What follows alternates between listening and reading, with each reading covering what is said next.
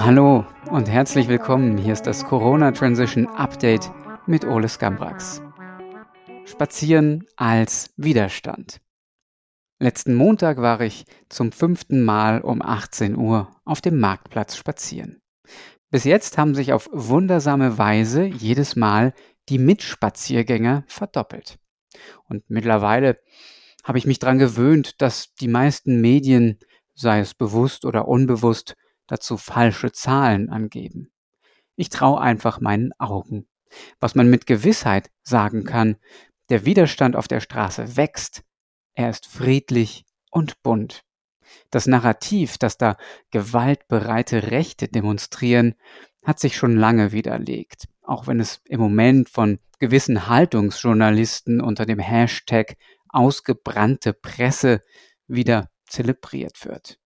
Natürlich, es gibt Ausschreitungen und Verletzte hier und da, doch zum Glück sind das Einzelfälle. Und mittlerweile passiert sogar das Unvorstellbare. Geimpfte und ungeimpfte spazieren gemeinsam, Hand in Hand. Wenn die herbeigeführte Spaltung der Gesellschaft auf der Straße überwunden werden kann, dann wird's ungemütlich für die Politik. Denn dann hat weder die Impfpflicht noch die daran angeknüpfte Bevölkerungskontrolle mit digitalen Pässen oder Zertifikaten eine Chance. Die Verfechter dieser Pläne werden alles dran setzen, den friedlichen Widerstand zu brechen. Beispiele, wie das in der Vergangenheit durch staatliches Lenken passiert ist, die gibt es zuhauf einfach mal auf Wikipedia den Begriff Strategie der Spannung eingeben. Der Artikel ist ziemlich aussagekräftig. Und auch jetzt, der Chef der deutschen Polizeigewerkschaft Rainer Wendt, er hat unlängst gewarnt vor Gewaltaktionen der Protestierenden. Als Erinnerung führt er unter anderem die versuchte Stürmung des Deutschen Bundestags im August 2020 an. Allerdings dürfte genau diese Aktion eine Inszenierung gewesen sein.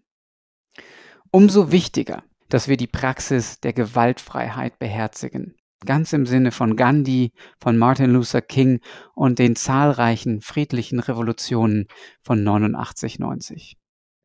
Wenn unser Ziel eine Transformation der gegenwärtigen Zustände sein soll, dann müssen wir friedlich bleiben und wir müssen die Rechtsstaatlichkeit achten.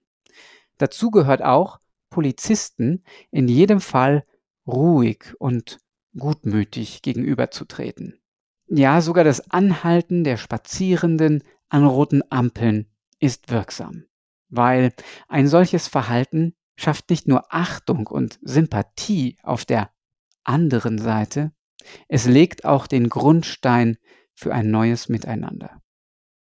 Der amerikanische Theologe Walter Wink schreibt in seinem Buch Verwandlung der Mächte, die Wirklichkeit, ob materiell oder geistig, ist scheinbar so konstruiert, dass jeder Aktion eine gleich starke Gegenreaktion folgt. Das Ziel der Gewaltfreiheit ist nicht der Sieg über einen Feind, sondern eine Verwandlung, die nur durch Liebe möglich ist. Diese Verwandlung kann uns selbst genauso verändern wie die Menschen, denen wir uns entgegenstellen. Gewaltsame Mittel werden immer nur gewaltsame Strukturen hervorbringen. Gewaltfreier Widerstand kann wirkliche Veränderung erzeugen. In diesem Sinne wünsche ich frohe Bewegung an der frischen Luft. Von Ärzten früher übrigens oft empfohlen. Diesen und viele ähnliche Artikel finden Sie auf corona-transition.org.